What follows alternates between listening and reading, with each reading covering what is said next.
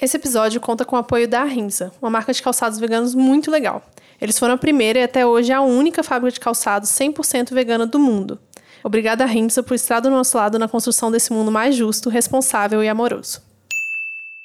Vocês estão ouvindo Outras Mamas com Bárbara Miranda e Thaís Goldcorn. E esse é o episódio 68, Vida Simples com a Bruna Matos, conhecida também como Virando Vegana. Uhul! Ai, que alegria gravar esse episódio finalmente. Demais. Nossa, é... gente, tô muito feliz. que bom, Bru! Hoje a gente tá aqui com a Bruna Matos, então a Thay já falou, virando vegana.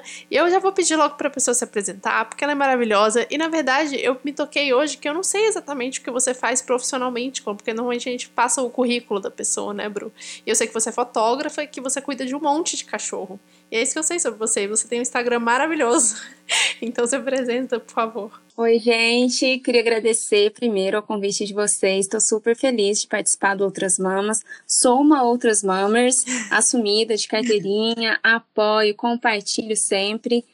E é interessante você falar isso porque eu fiquei pensando como que eu vou me apresentar, né? Porque a gente tem essa, essa ideia de se apresentar como falando a, a nossa profissão. Mas uhum. eu tô num momento muito de transição de tudo da vida que eu já não consigo me falar, me identificar, eu sou a Bruna fotógrafa. Muito menos ainda falar que eu sou a Bruna administradora de empresas, que foi a faculdade que eu fiz.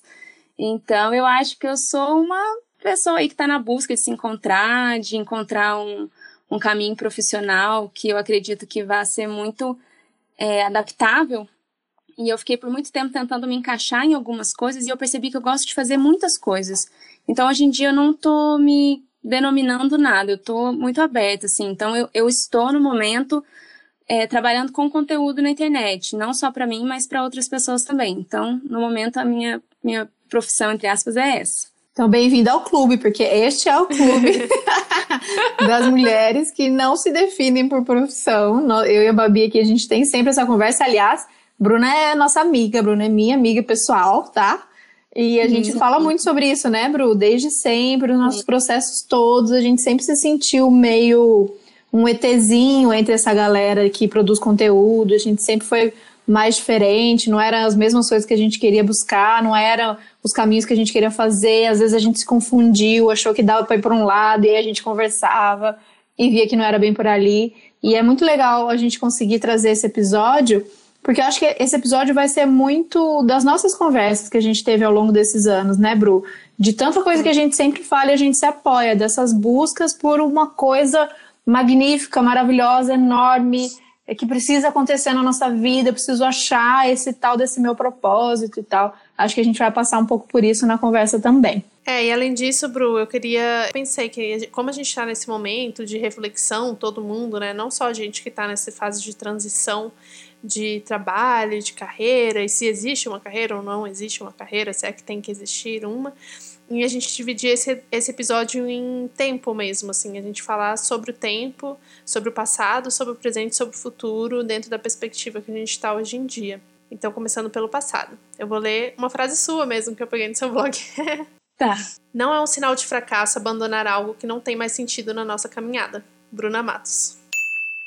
Gente, iniciando essa, essa parte para falar sobre o passado, sobre toda a trajetória que a gente já viveu até aqui, eu queria te pedir, Bruna, para falar o que te levou a falar sobre uma vida simples, a montar o blog e até chegar no seu podcast hoje sobre vida simples. Bom, essa é uma jornada de sete anos que começou quando eu tive uma mudança muito drástica na minha vida, que foi quando eu tive depressão e síndrome do pânico.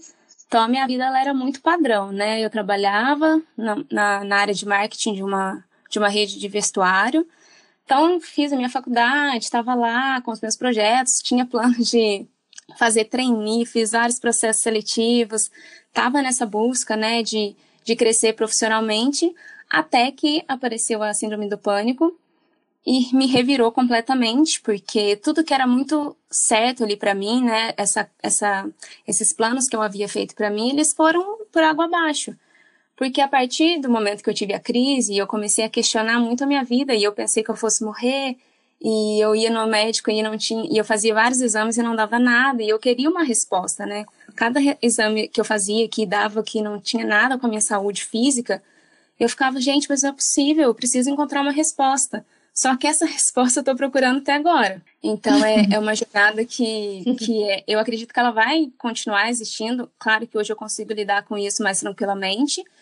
E naquele momento, eu comecei a rever mesmo a minha vida, porque eu estava com 24 anos.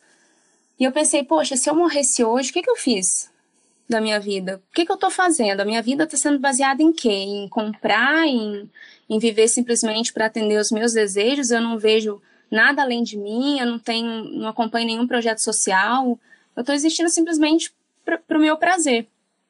E aí eu comecei a, a, a, ver coisas além, né? Porque eu sei que muita gente vê, me vê aí andando pelo mato, pedalando, mas era uma coisa que eu não cogitava fazer de forma alguma. Eu não tinha, não conhecia muitos lugares aqui da minha própria cidade, que é uma cidade minúscula, né? 12 mil habitantes. E aí, a partir desse momento, eu comecei a me reconectar com coisas que eu nem sabia que eu gostava. Então eu comecei a ler muito, eu comecei a estudar sobre essa coisa da simplicidade. Eu descobri uma menina que estava vivendo, é, fazendo um projeto de ficar um ano sem comprar, e aí eu também fiz um projeto de um ano sem compras. Aí eu comecei a rever o meu consumo, aí eu comecei a ler sobre espiritualidade, aí eu comecei a, a mudar mesmo completamente a minha perspectiva de vida. E, e hoje eu vejo que aquilo que eu via como uma coisa horrível, né? Porque nossa, eu não queria estar vivendo aquilo. Para mim, a minha vida estava ótima do jeito que estava. Mas aquilo foi necessário para me transformar em quem eu sou hoje. E eu vejo que a pessoa que eu sou hoje, né, que eu estou me tornando, é uma pessoa que está muito mais alinhada com, com os valores que eu acredito que são importantes e necessários para a gente construir um mundo melhor. Então, a partir desse momento, eu criei o blog, né, para relatar essa experiência de um ano sem compras que na verdade o blog nem chamava uma vida mais simples, era tipo uma coisa de dieta fashion, sabe? E eu já fui essa pessoa super ligada com moda, apesar de não parecer hoje em dia, mas eu ainda gosto, é um assunto que me interessa. E aí eu criei o blog e aí eu comecei a, a expandir essa ideia de, de reduzir coisas também para outras áreas da minha vida. E aí eu comecei a estudar o minimalismo, os movimentos de simplicidade, né, que são bastante, são vários movimentos que existem. E aí comecei a estudar, me identificar com isso e senti sempre uma necessidade de compartilhar com as pessoas as minhas experiências, o que eu estava vivendo, as minhas impressões, né, os meus processos. E aí no blog, que hoje em dia já, já foi desativado, né, o blog ele era, é uma vida mais simples.com.br e, e eu acabei perdendo o domínio, depois tive que comprar de novo e perdi muito conteúdo que estava lá, mas enfim, a gente recomeça sempre, né, não tem problema. Hum, muito legal. Eu gosto de, de duas coisas sobre essa história que a Bru contou um pouquinho, que ela contou bem resumida sobre ela. Uma é essa coisa dela falar da, dos stories que ela faz no meio do mato, com os cachorros, às vezes com bike. Que isso desde o início, a, acho que a Bruna foi um dos primeiros perfis veganos que eu segui. E eu falo isso pra ela desde sempre. Eu nunca fui muito, a pessoa adepta de acordar cedo, detesto, inclusive, continuo detestando. Não consegui mudar isso na minha vida. E aí, às vezes, eu acordava, pegava o celular, primeira coisa que a gente faz, tinha stories da Bruna, tipo, três horas antes.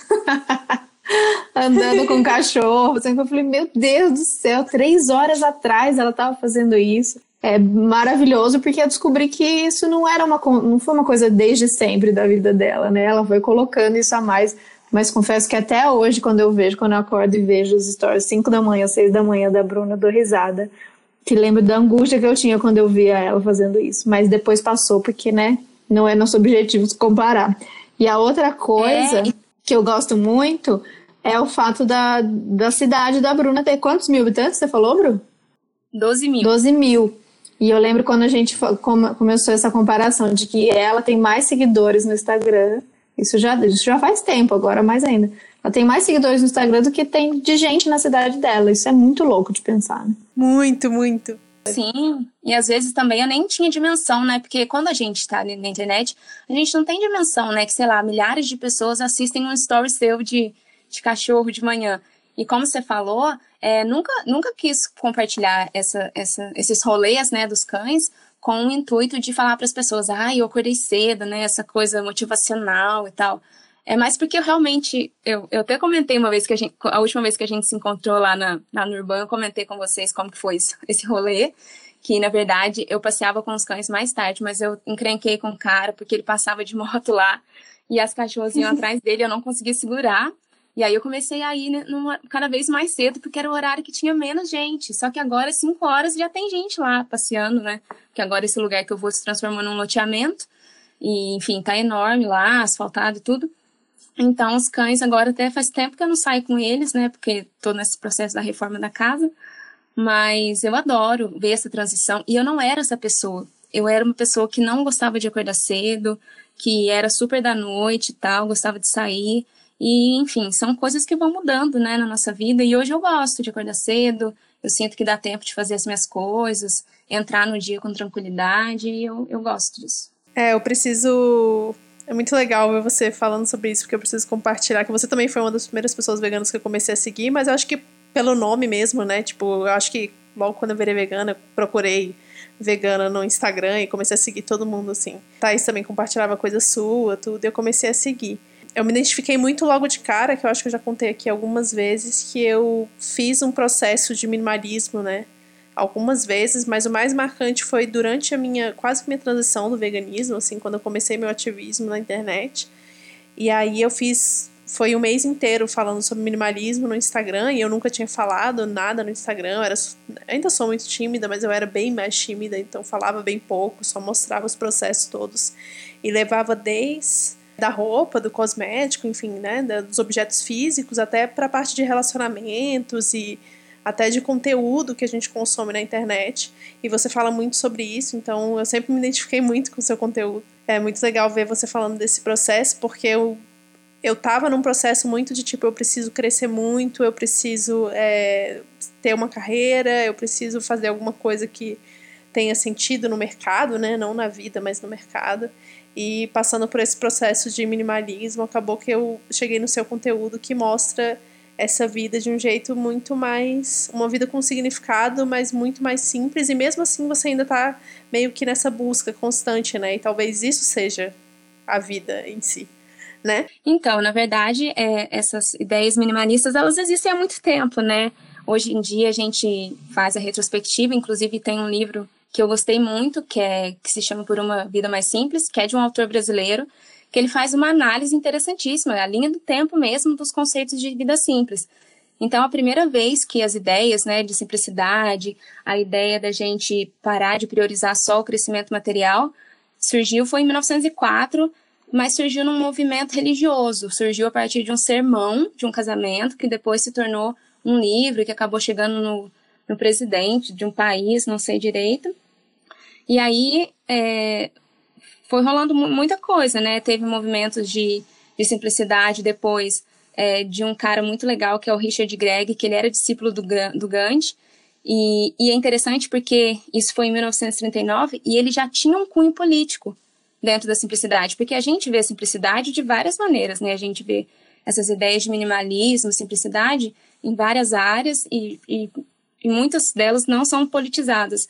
Então, é, ver que em 1939 já rolou isso, né, que tinha um, um questionamento, um viés político, né, que questionava a economia e o sistema vigente, eu achei interessantíssimo e eu nem sabia disso. E aí depois foram surgindo outras formas e, e também eu li sobre o, o movimento transcendentalista, né, que tem o Thoreau como uma das grandes referências, que, que eu acho que o, o Thoreau ele foi um expoente, né, da, dessa ideia de questionar o sistema, de simplicidade, por causa do livro Walden.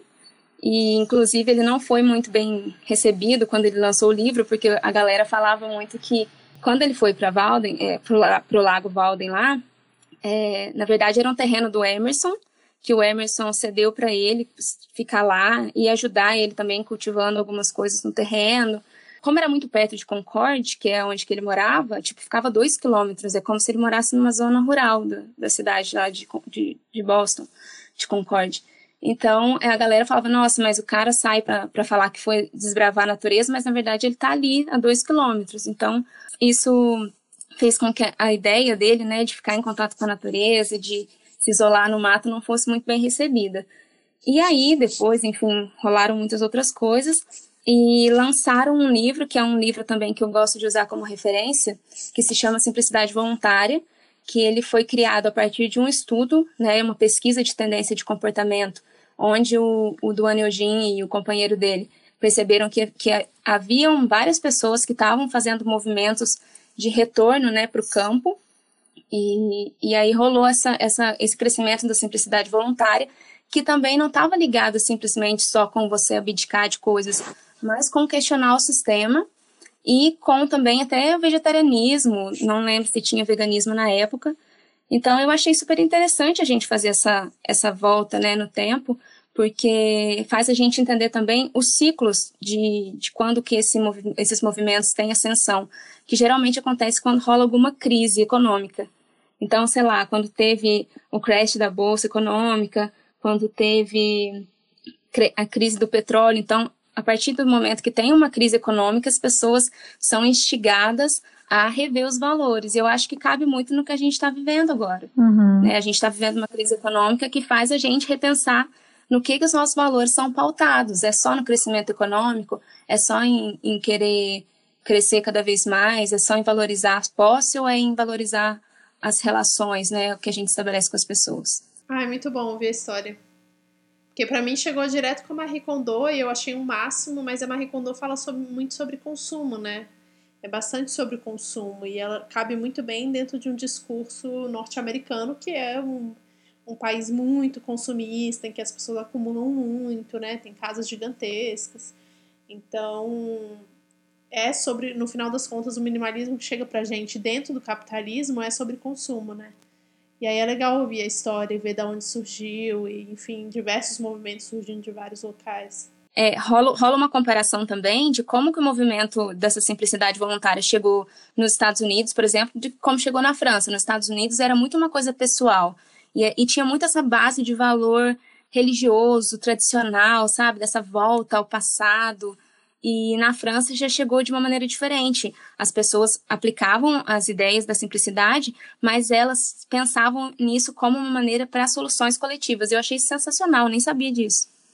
É porque me lembrou daquele documentário cafonérrimo, que é o, o minimalismo mesmo, né? No, na Netflix, que eu lembro que na época, Netflix. na época todo mundo viu, pirou, eu vi, é, já despertou ali, sim, mesmo sendo todo esquisito, né? Tem várias críticas aí do, do estilo e tal.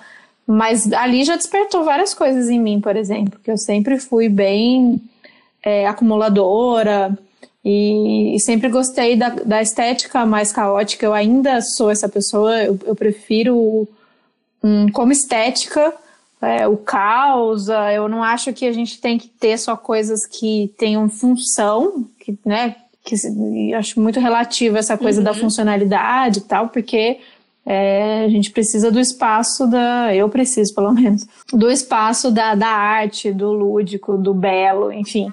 Então ali eu já tive uma crítica a esse documentário e, e, fora esse teor, né, super elitista das pessoas e das regras e da cagação de regra e de abra mão daquilo que você tinha 300 e você fica com um só, com dois, né, mas é um discurso que não não olha para outras camadas. Então acho é muito legal a gente conseguir falar desse discurso saindo desse lugar elitista e muito norte-americano, europeu e tal. Sim, eu percebo que são soluções muito simplistas, né, para problemas complexos, como a questão do consumo, que é uma questão é, econômica, uma questão que a gente é, é do capitalismo, né, uma questão que esse sistema coloca para a gente como uma forma de ser bem sucedido, que você precisa acumular coisas.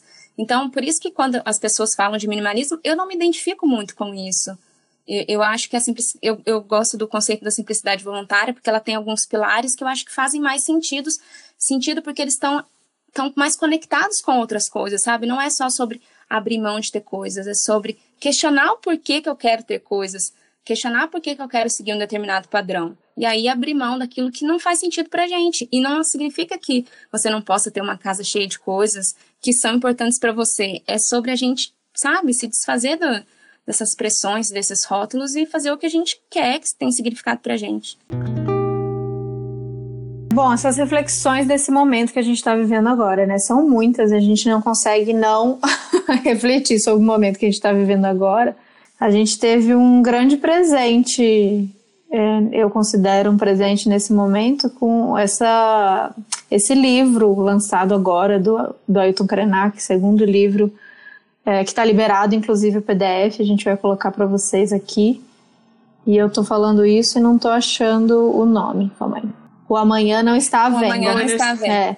Muito legal ali, é assim, você lê numa, numa respirada, você lê isso, como sempre, Krenak emocionando e sendo super é, preciso nas suas colocações. Então, essa fantástica liberdade que todos adoram reivindicar, mas ninguém se pergunta qual é o seu preço. Ailton Krenak.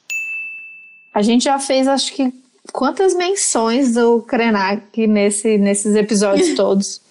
Eu amo a, a, maneira simples e, e, direta, né, que, que ele coloca as coisas de tipo, esse problema é de vocês aí, olha isso aí que vocês estão criando, olha a merda que vocês fizeram e vamos tentar pensar em possibilidades de reconstruir de uma outra maneira, né?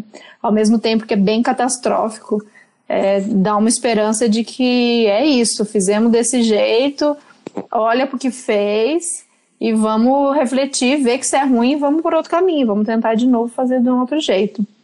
É, a gente estava falando antes de começar o episódio sobre uma, uma fala do Emicida que ele deu num programa da GNT, nem sei o nome do programa, esse programa que é, é tipo o Saia Justa, só que homem, é isso? Que é tipo, tem aquele João, João Vicente, quem mais que tem lá? O Fábio Pochá. É, é, o programa do ah, Fábio é um Pochá, programa... não é? Ou, eles, ou é tipo um. Eu não sei se é do Fábio Pochá ou se. É porque o MC do sempre Eles tá são fixos, é, eles são elenco fixo, eu acho. Eu nunca assisti, mas eu é. deduzi isso. E ele tem uma fala muito boa sobre essa, esse momento da gente é, acabar romantizando esse momento terrível que a gente está vivendo, de pandemia, de gente morrendo, para falar, ah, mas vamos aprender alguma coisa, e depois disso a gente vai ser lindo e se amar e não vamos mais poluir, e a gente vai ser solidário e todo mundo vai ter consciência de que sim, momento de crise é uma oportunidade da gente refletir, mas que não é garantia nenhuma porque a gente não se programou para isso, né? A gente está entrando numa, numa máquina, como ele falou, a gente já está entrando mastigado na máquina. A gente vai sair do outro lado, não vai sair lindão do outro lado. A gente vai sair mastigado e traumatizado. Eu amei que ele colocou desse jeito, porque é, eu acho que exatamente é um momento, todos os momentos de crise são momentos de olhar e reflexão, né? Para a gente entender justamente como parar, pensar como a gente estava vivendo e refletir sobre, gente, tá, sobre o que a gente está fazendo e como a gente quer fazer.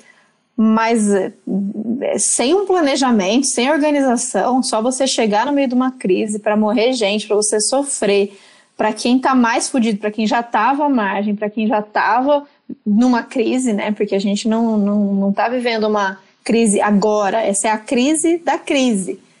É, como você sai super evoluído do outro lado e querendo fazer grandes trans transformações, né? Se isso não é uma coisa que a gente veio planejando. Então, eu acho que sim, é uma oportunidade. Queria ouvir o que a Bru tem para falar sobre esse, essa oportunidade na crise, da gente rever a, gente, a maneira que a gente vive, mas sempre lembrando que que bosta que tem que ser dessa maneira, né? Que bosta que é a custo, custo de tantas vidas e de tanta merda que a gente está passando. Sim, eu, eu até questiono muito em, respeito, em relação à vida simples, se as pessoas elas poderiam viver a simplicidade sem ter que ter experiência de ter coisas para elas entenderem que não é ter coisas que vai fazê-las felizes, ou, se, o que, que a gente faria, né, se a gente tem que passar mesmo pela dor para poder aprender. Eu acho que as dificuldades são as nossas grandes mestras, embora eu já falei que eu acho que a gente deveria aprender mesmo é, construindo junto, né, com solidariedade. Mas, infelizmente, no momento que é para aprender é na dificuldade. Então, eu acredito que vai ser uma. É, é uma oportunidade da gente mudar, mas não está sendo fácil, né? Porque não é uma, uma mudança voluntária, é uma mudança imposta. E, como você falou, a gente não estava preparado para lidar com tudo isso. É um desafio, a gente tem várias questões, porque tudo que era certo. Eu, eu, assim, é como se eu estivesse vivendo a crise que eu vivi pessoal no uhum. macro. Né? Então, tudo que era uhum. certo para todo mundo, né? Nosso, nosso trabalho, as escolas, a nossa rotina, academia, até coisas simples, né, que você faz no dia a dia, você tá privado de fazer isso, de poder andar, sei lá, eu não tô nem saindo com os meus cachorros, então, assim, eu tô privada de de tudo que eu, toda a minha liberdade, né? Então, eu acho que isso faz a gente pensar até nas, na simplicidade das coisas que a gente faz no nosso dia a dia, em como valorizar isso, né? Essa, essa liberdade de poder ir e vir, e, enfim, eu acho que é que é, é, a gente vai ter que se reconstruir. Eu até acompanho um, um cara que fala sobre astrologia, não sei se vocês conhecem, ele chama Carlos Armit. E ele fala de astrologia de uma maneira bem assim realista mesmo assim, porque ele fala que não tem como você falar de astrologia sem sem falar fazer uma análise política econômica do que está acontecendo. E é interessante porque ele dá um um tapa na cara da galera. Ele fala, hoje mesmo eu estava vendo o vídeo, ele falou assim: ó, oh, gente, não, não pensem que as coisas vão voltar a ser como antes, não tem como. Eu acho que esse sistema nosso, ele já estava ruindo e ele vai se desfazer mesmo. E a gente vai ter que dar um jeito de se adaptar e pensar em outras maneiras de viver, porque eu acho que só vai conseguir sobreviver tudo isso quem conseguir, sei lá, se adaptar e pensar em soluções coletivas de mudança e, e construção de um mundo novo. É muito bom. Essa frase do Krenak que a gente colocou, né, que é essa fantástica liberdade que todos adoram reivindicar, mas ninguém se pergunta qual o preço. O Krenak, quando ele fala isso, ele, ele fala sobre essa liberdade individualizada, né, essa liberdade de expressão individualizada, essa liberdade de, de existir individualizada que não pensa no, no exatamente no coletivo. Eu vi, eu vi um uma foto de uma menina esses dias protestando lá nos Estados Unidos porque ela não queria usar máscara e ela usou a expressão do meu corpo, minhas regras, para dizer que ela não queria usar máscara e por isso ela não usaria. Ou seja, é uma liberdade de expressão individualizada e por essa liberdade de expressão individualizada e por essa liberdade de consumo individualizada, em que cada um pode ser o que quiser à custa dos outros, né? Que a gente está pagando meio que tá que o Ailton coloca como se a gente estivesse pagando o preço, né? É muito doido isso. E eu acho que tudo que vocês falaram casa perfeitamente. Sim, eu gostei que justamente isso que a Bru falou, ou ele fala no livro, né, que a gente está nesse mundo em suspensão e algumas pessoas estão só é, vivendo essa pausa, tipo, adiando tudo que já fazia, adiando os compromissos, para que logo que voltar ao normal, ela vai voltar fazendo o que ela fazia no passado. Então tá, ah, então beleza, um mês de férias ou de é, um trabalho para quem está trabalhando bastante, só que de uma maneira diferente de casa. Mas eu não estou marcando meus rolês, estou marcando os, os, a programação disso, estou marcando de comprar aquilo, estou marcando uma viagem aqui, mesmo que seja no caderninho, mas me programando para assim que essa loucura acalmar, eu vou voltar com meus planos do jeito que era, assim. E o que o Ailton fala no livro é justamente isso quem está planejando assim, quem está pensando assim, não está entendendo o que está acontecendo, sabe? Isso não vai, é, não deveria, pelo menos, voltar ao normal. Primeiro que do, do, fato de que essa não é a única pandemia que a gente vai viver. Se, se você está pensando que ah, isso foi uma coisa especial que aconteceu em 2020 e a gente vai lembrar. Eu estava com esse pensamento no começo.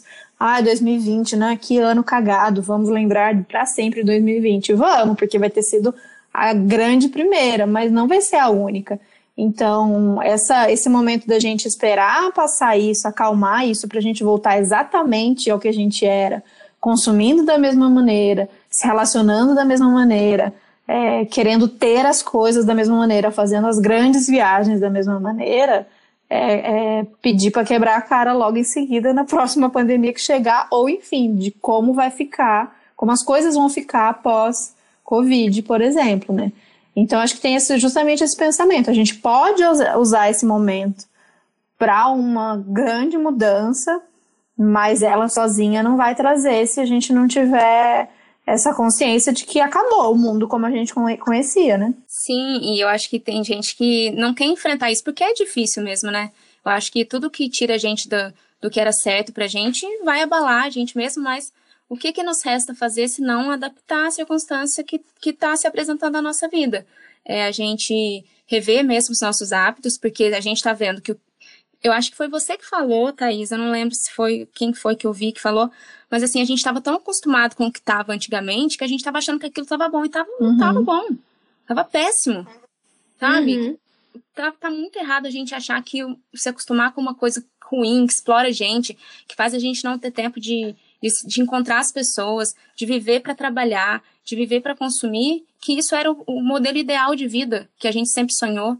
Quem que sempre sonhou isso? Sabe? A gente tem que questionar também agora é, se, o, se a vida que a gente vem vivendo é o que? É uma vida que eu escolhi mesmo ou uma vida que me foi imposta? É claro que a gente está fazendo um, um belo recorte, porque não é todo mundo que consegue, né, fazer essas escolhas.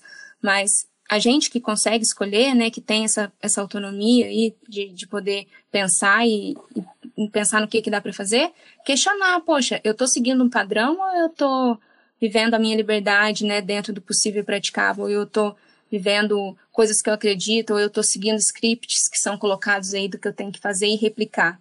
Porque não dá, não, não é, é insustentável. Sim, é, e eu acho que falando mais do presente, disso que a Bruna falou de das coisas que a gente está revendo agora, né? Que, que eu, uma das primeiras coisas que eu percebi, assim, quando começou a pandemia era a.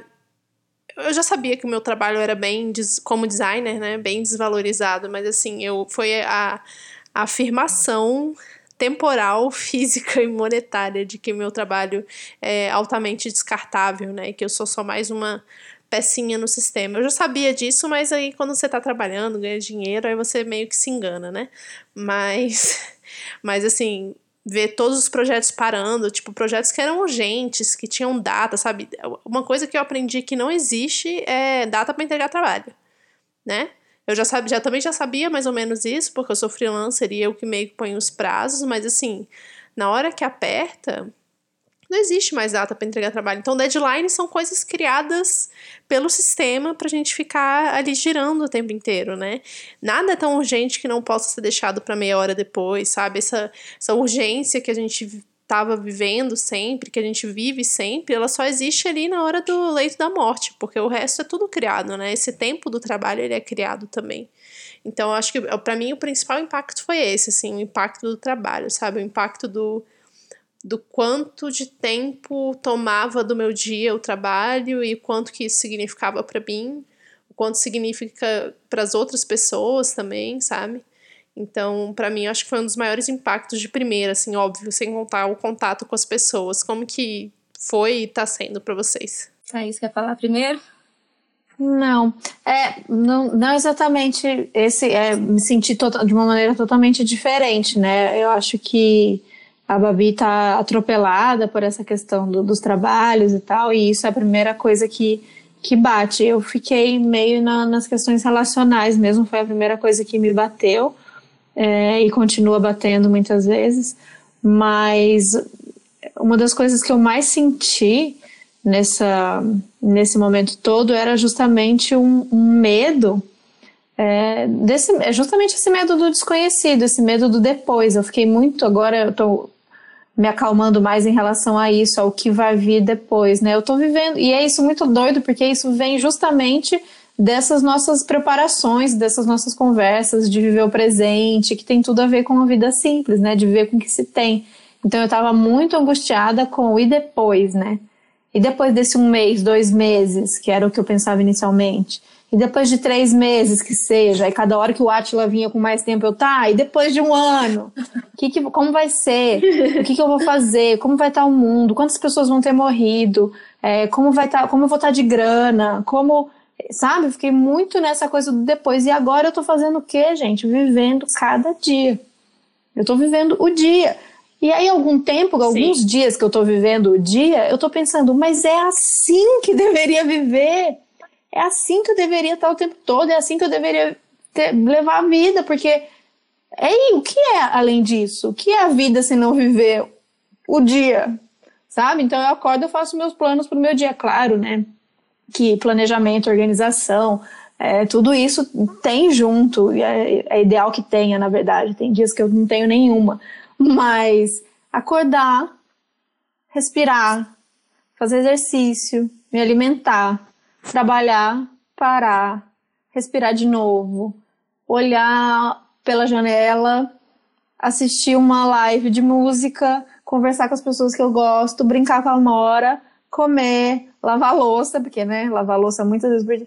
E acabou o dia, e aí o dia foi super cheio, no começo eu tava super irritada, e agora os dias estão lotados, quando eu vejo já é de noite, assim, deu, nossa, não organizei os potes da cozinha, sei lá, alguma coisa assim. E, e aí eu, essa relação com o tempo tem mudado bastante para mim. É, mesmo eu já estava há um, um, ano e meio, um ano e pouco de casa, trabalhando de casa, e eu estava super brigando com essa minha relação, super me achando uma impostora, super me achando nada, porque eu não estava né, ali no, produzindo, sendo produtiva de acordo com o que o sistema precisa, que ele quer que eu seja. E agora eu tô conseguindo, assim, né? Dias mais, dias menos, mas eu sinto que eu tenho entrado nesse ritmo de não pirar tanto com o depois, né, com o amanhã. Eu tô tentando viver o hoje e é a maneira que eu tenho encontrado. Assim. Eu, eu, me sinto da mesma maneira, assim que começou, né? A coisa eu tava muito loucona, assim, tretando nos grupos.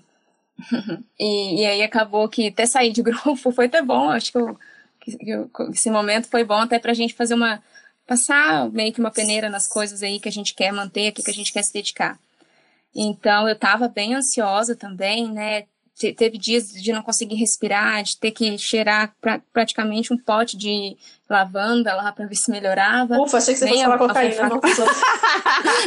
A, a Bruna, imagina, ia cair, ia cair toda a imagem que a gente fez dela, ia cair agora. não, foi a lavanda mesmo. Mas não tava, nem, nem a lavanda tava dando conta. Então, assim, eu acho que como eu, já. Não vou falar que tá sendo fácil, claro que não tá. Mas eu, eu me senti como a Thaís também, porque como eu trabalho de casa, eu também ficava me cobrando muito por não ser produtiva, porque a gente é muito visto como trabalho, né? Como um, uma ferramenta de trabalho. Até quando a gente foi se apresentar aqui, a gente falou sobre isso. Como que a gente sempre chega nos lugares falando da nossa profissão.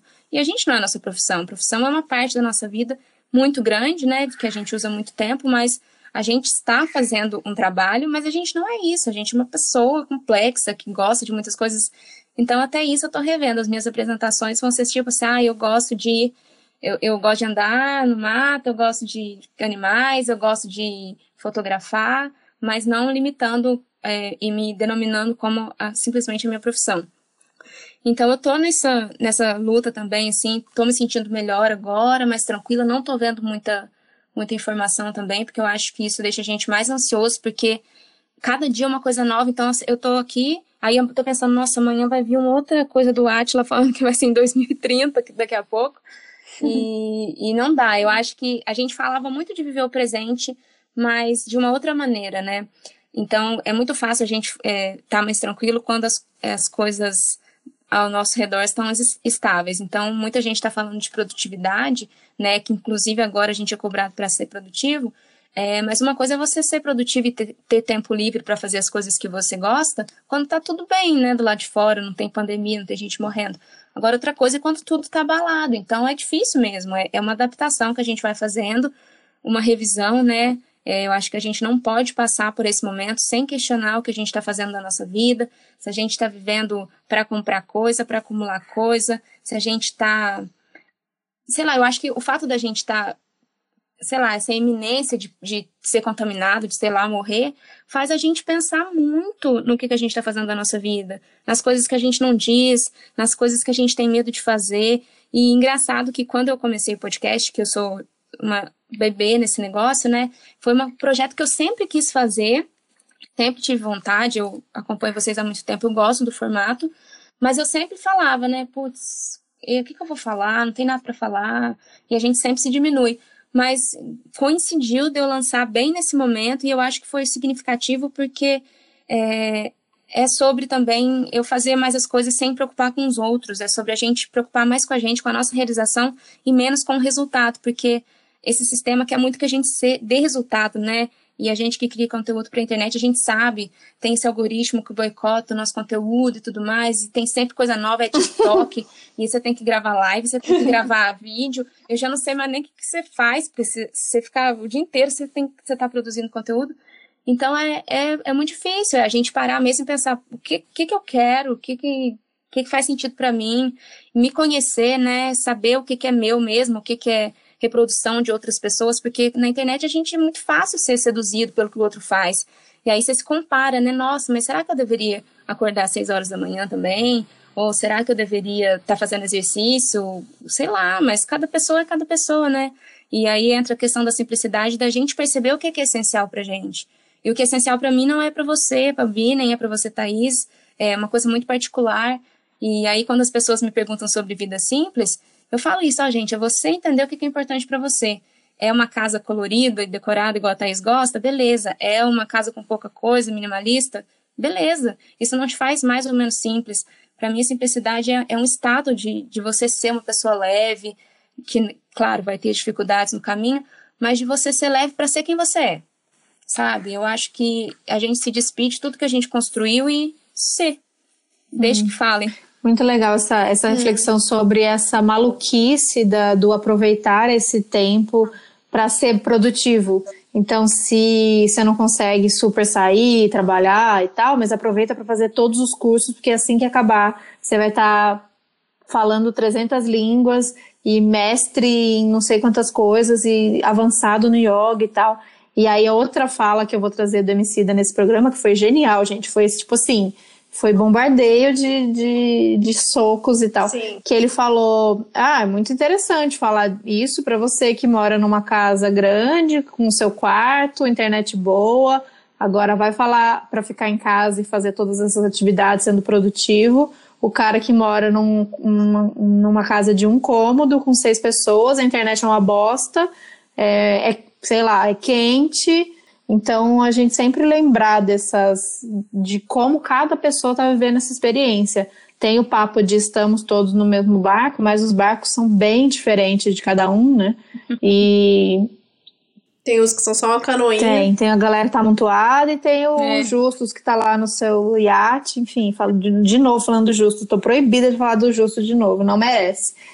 É, mas é, eu acho que isso, eu, eu tinha uma coisa que eu sempre apesar de eu ter essa coisa meio exagerada de, de quantidade, de, de decoração e tal, o meu gosto sempre foi um gosto pro antigo, para umas coisas mais simples mesmo, simples no sentido de eu não gosto de, da estética do que é considerado hoje luxuoso ou moderno, né?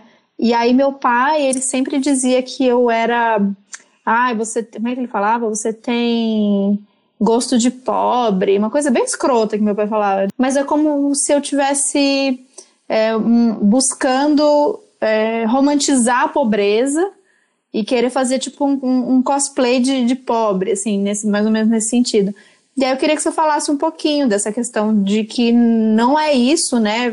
É uma galera que é super hypada e aí usa umas louças de ágata, usa umas coisas de uns móveis de, de, de bazar não é sobre isso, né? Que acho que as pessoas podem confundir um pouco com o que, que a gente está falando quando a gente fala em abrir mão de, de supérfluos de luxo. Não é sobre uma estética de uma coisa que você não vive, né? Porque tem essa galera jovem, né, gente? Eu sou, eu sou das antigas que gosto do, do vintage, do retro real. Mas tem um povo jovem, principalmente aqui em São Paulo, posso falar do que eu conheço aqui, galera Vila Madalena, Santa Cecília, que dá essa romantizada nessa estética, né? Sim, por isso que eu falo que é, eu não me identifico muito com essas ideias minimalistas, porque eu acho que ela fica muito na estética da coisa, né? No vestuário, na decoração. E eu já gosto de aprofundar. E, e, muita gente pensa, né, que você ser simples, e eu acho que essa é uma das razões das pessoas criarem esses rótulos, né, de vestir e de você ter que abandonar tudo e morar no mato, igual o, o Chris McCandles fez lá, né, para se conhecer e se encontrar. Não é sobre isso, né? Tem quem vá viver fora do sistema, entre aspas, né? Porque eu acho que é impossível você viver para sempre. Inclusive, questionaram muito o Thoreau, porque disseram que, nossa, mas se você achava que era tão bom viver na natureza, por que você não ficou lá para sempre? Né? E tem um, um, livro também que é muito legal, até quero deixar de referência, que se chama O Homem Sem Grana. Eu não lembro o nome do cara, mas ele ficou um ano sem manipular dinheiro. Então é interessante para ver que não, não tem como você simplesmente abrir mão de tudo. E não é sobre isso, sabe? É, não é simplesmente você abdicar das facilidades que tem hoje em dia, porque, claro, hoje em dia a gente tem acesso a muita coisa, mas é você fazer um retorno para dentro de si mesmo, porque eu acho que a vida simples ela propõe o, o autoconhecimento, é, para você questionar o sistema, questionar as coisas que você repete e se encontrar. E aí você vai abdicar de coisas, sejam elas, elas coisas materiais, sejam elas sei lá, morar numa casa grande, você se mudar para uma pequena, mudar de uma cidade grande para uma pequena. Não é sobre ter ou não ter coisas, é sobre você se encontrar e ver o que, que tem significado para você, porque a gente repete muitas coisas que têm significado para outras pessoas, para o sistema em si mesmo, e não pensa se é uma vontade pessoal nossa, né? A gente não se conhece a ponto de saber se é um desejo genuíno ou se é uma reprodução de outras coisas. Então eu acho que o, o caminho da simplicidade é você se desfazer do que não tem significado, e não no sentido utilitarista, né? Porque eu acho que o, o que o documentário da Marie Kondo, Kondo, Kondo, Kondo fala é sobre a gente se desfazer de coisas, mas se você não questiona por que, que você adquire essas coisas, você simplesmente vai acumular mais e depois você vai destralhar de novo. Então, você vai continuar consumindo. Então, você tem que ir no cerne da questão mesmo, entender o porquê de, de fazer determinadas coisas e, e aí pensar no que, uhum. que dá para uhum. fazer. Ah, é muito bom. Há muito tempo não programa atividades para depois. Temos de parar de ser convencidos. Não sabemos se estaremos vivos amanhã. Temos de parar de vender o amanhã. E é isso, né? Tipo, o capitalismo, o sistema, a nossa sociedade, ela vive vendendo o amanhã. Então você está sempre se preparando para o amanhã. Tipo, você precisa comprar uma casa para o amanhã. Você precisa é, pensar no plano de saúde ou no, sei lá, no, na questão da aposentadoria para o amanhã, nunca é para o hoje, né? Como que você está, o que que você está fazendo hoje no seu dia que daqui a muitos anos você vai continuar tendo um estilo de vida que você gosta, que você curte, que você vive bem, né? Não é viver para o amanhã. É, e eu acho muito interessante essa frase pra, dele, dessa capitalização da manhã, que é o título do livro, no final das contas, e que eu acho que combina muito bem com isso que a gente está falando. Eu vejo que é, a gente fala do capitalismo, que ele lucra com a nossa constante satisfação. Então, assim, eu nunca vou estar 100% feliz porque eu preciso sei lá, tá com um sapato X, ou então eu preciso comprar a louça de ágata para minha casa. Aí, sabe, a gente sempre tem essa ideia, que inclusive a Ju, Comida Saudável para Todos, que eu tenho que falar dela sempre, ela fez um post interessantíssimo sobre cozinha, né? Porque a gente tem essa estética, ah, eu quero uma cozinha com os potinhos tudo bonitinho, e eu só vou ser feliz quando eu estiver nessa cozinha cozinhando com meu cooktop. E não é sobre cozinhar, né? Não é sobre os, os objetos que você tem ali, é sobre você cozinhar e compartilhar com outra pessoa. Então a gente sempre está esperando, como você falou, o momento para ser feliz. O momento para ser feliz é sempre depois, né? Quando eu fizer aquela viagem, é quando eu fizer o meu curso, quando eu me formar, quando eu me casar. Eu não posso ser feliz agora com o que eu tenho.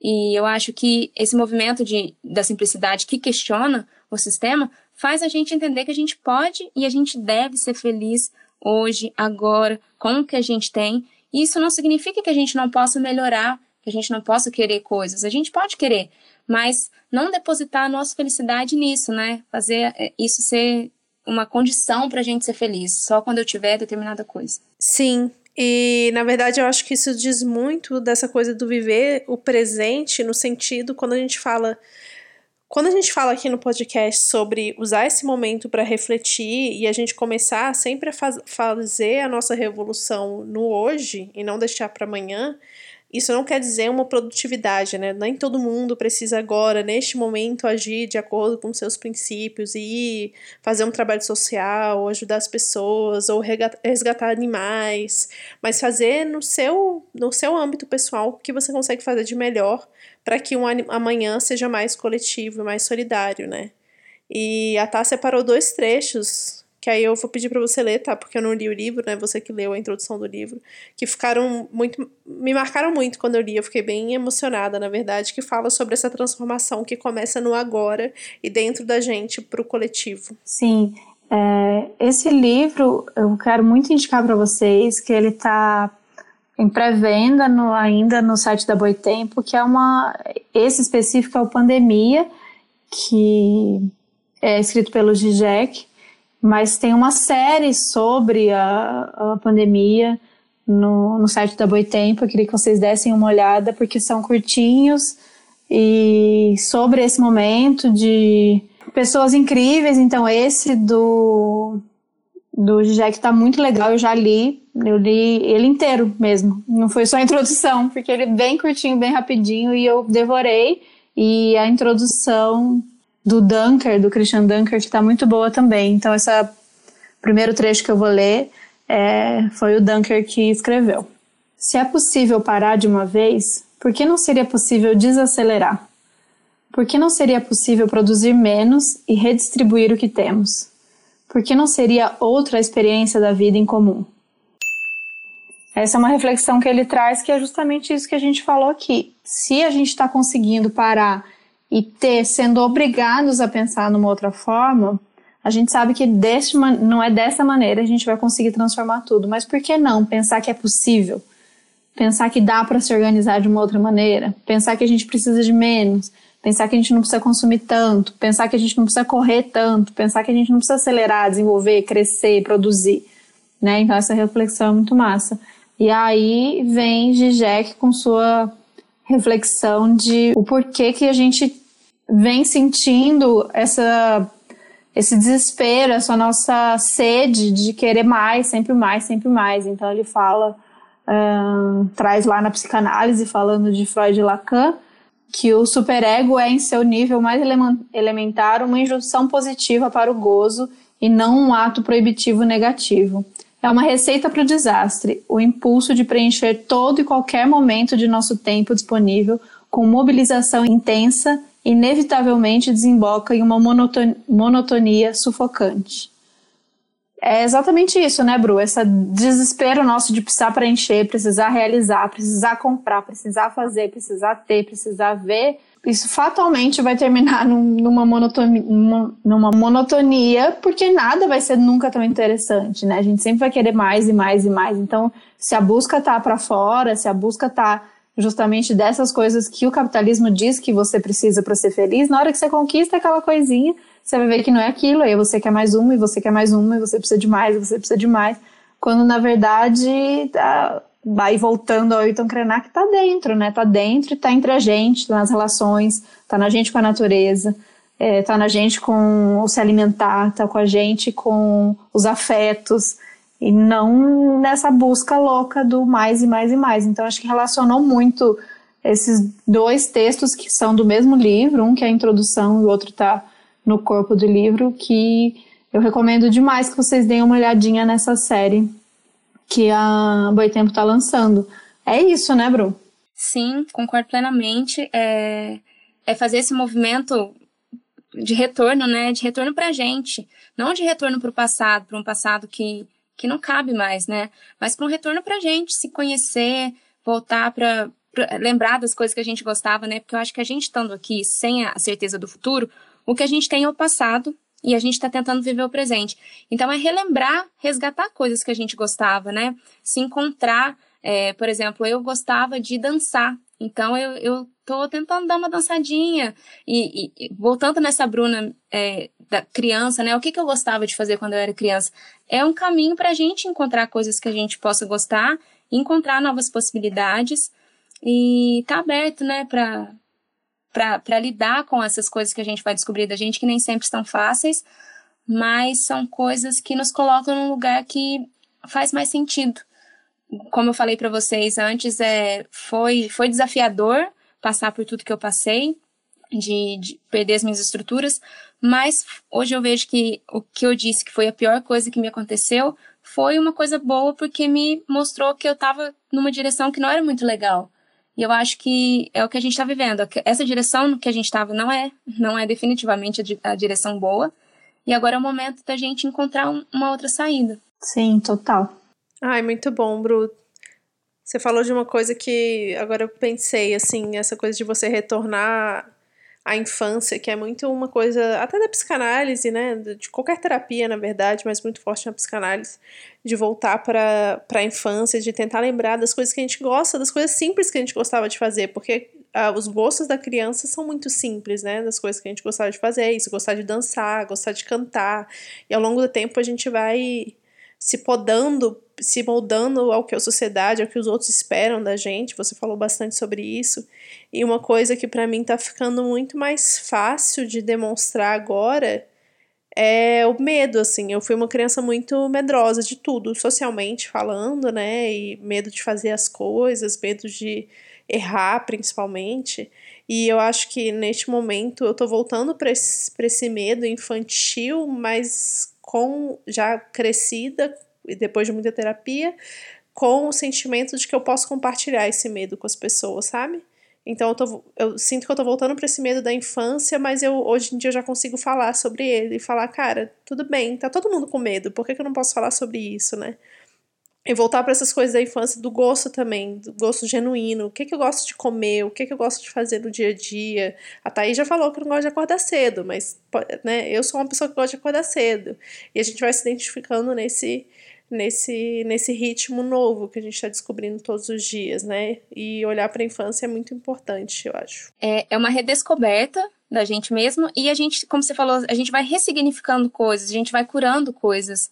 É, é aproveitar. Não vou falar que é uma benção, né? Não acredito que nada de, do que está acontecendo é uma coisa positiva. A gente poderia estar tá, tá fazendo uma transição de vida de outra maneira que não envolvesse tanta perda, tanta dificuldade mas é o que nos cabe no momento, né? O que, que a gente tem disponível. Então é a gente tentar assim, se encontrar mesmo e, e a partir disso ir conversando, né? Mantendo esses vínculos através do, dos contatos virtuais. E engraçado que a gente estava tanto no virtual, né? A gente, eu mesma ficava muito adiando coisas, encontrava mais no, nos grupos do que pessoalmente. E hoje eu tenho percebido que uma coisa que eu quero muito fazer é encontrar mais as pessoas ao vivo, é, nem que seja para tomar um café, nem que seja para jogar conversa na praça. E, e, fazer mais as coisas que eu, que eu planejei, né? Eu, eu idealizo muito e executo pouco, então tá aí uma coisa que eu quero mudar. Vamos, já combinado. Eu quero. A gente, há quantos anos a gente fica combinando que eu vou até aí, conhecer sua casa, tomar um cafezinho com você, comer um bolinho.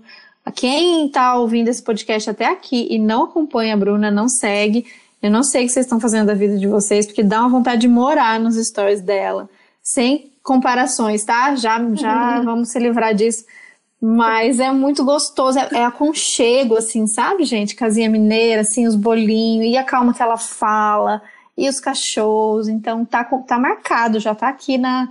O, o, uhum. Aí Babi também, tá? Babi? Sim, o Ailton Cranelli falou que não é para fazer plano pro, pro amanhã, porque a gente não sabe nem se vai ter.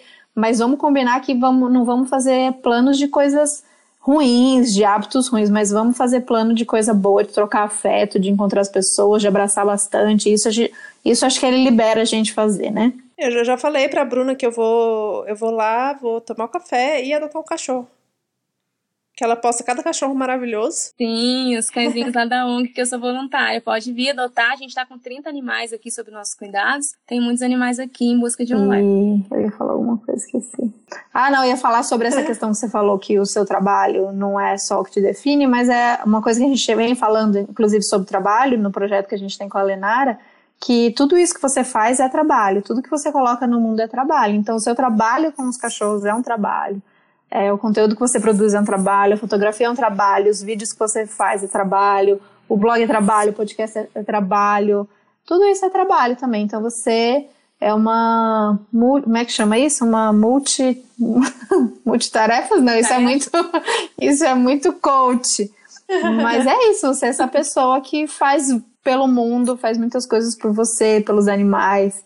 Então você pode se apresentar a cada hora de um jeito, porque tem muita coisa boa aí pra, para dividir com o mundo. E acho que é isso, né? Temos um episódio?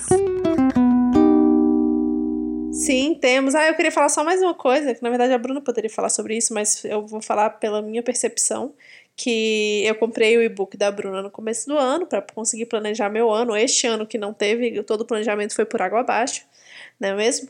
Mas mesmo assim me ajudou muito, porque a primeira coisa que me impactou quando eu abri o e-book foi que cada mês tinha um tema. Não era tipo, vamos fazer aqui no dia 1 de janeiro ou na primeira semana de janeiro o planejamento do seu ano inteiro com relação a todos os aspectos da sua vida. E aí você nunca consegue fechar esse planejamento porque é coisa demais para pensar em uma semana ou um dia. E eu vi, eu estava atrás de planejamento financeiro e eu vi que o financeiro é, sei lá, março, abril, era algum mês mais para frente. Eu falei, gente, mas que doido colocar o financeiro lá para frente, né? Será que tem outras coisas para resolver antes? Porque para mim a urgência era o financeiro. E mesmo assim me ajudou muito ler.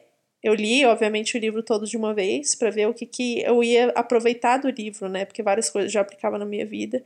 E mesmo nesse momento de crise já me ajudou muito ver essa calma com que você aplica as coisas. Isso dá para ficar muito claro no seu e-book, muito claro. É, eu não sei se é assim para você no dia a dia, né? Mas pelo menos essa é a mensagem que você passa. E graças a você que minha parte financeira, minha vida financeira está organizada, eu queria dizer isso. Você e Nath Finanças. Muito obrigada. Nossa, fiquei feliz. feliz de ver. Fiquei feliz. O e-book também foi uma coisa muito doida, né? Foi muito disso de eu sempre quis, eu sempre quis eu me comunicar. Então, o e-book meio que veio assim, ah, eu vou fazer um e-book com cada mês falando de um assunto. E fiquei novembro inteiro fazendo isso, assim, o Marcelo me ajudando a corrigir, coitado, e eu fazia capítulo, ele lia. Mas assim, eu acho que quando a gente faz umas mudanças muito complexas, né, a gente se cobra muito para mudar de uma maneira muito rígida, eu acho mais difícil. Então, tanto que esse book ele é atemporal, né? Você pode começar a uhum. ler qualquer, qualquer, de qualquer mês, qualquer ano, de qualquer maneira vai te ajudar. E você não precisa seguir o mês certo, sei lá, você pode pegar o assunto de dezembro e falar de. e fazer em janeiro, tanto faz. E não foi proposital esse negócio do, do financeiro, só fui seguindo uma ordem aí meio que aleatória das coisas. Mas o financeiro é, é o que eu. Assim, é simples, né? Não é um e-book complexo, tá? E é engraçado porque eu sempre me questionei, porque eu falava assim, gente, eu não sou uma pessoa eloquente na fala, eu não tenho uma fala complexa, né, intelectual. Eu falo de um jeito simples. E por muito tempo eu me questionava, falava assim, nossa, mas eu tenho que falar de um jeito mais robusto, né, rebuscado. Mas eu não sou essa pessoa. E aí até isso para mim foi um clique que deu, eu falei, não, eu vou escrever assim e espero que seja útil para alguém. E eu fico feliz de saber que foi para você. Uhum. Ah, que legal. É isso, é isso que a gente. Isso é uma da, das lições, assim, a gente não. Essa não comparação e, e ter essa coragem de ser quem a gente é, né? Essa, como o, o vídeo lá, coragem de ser imperfeito.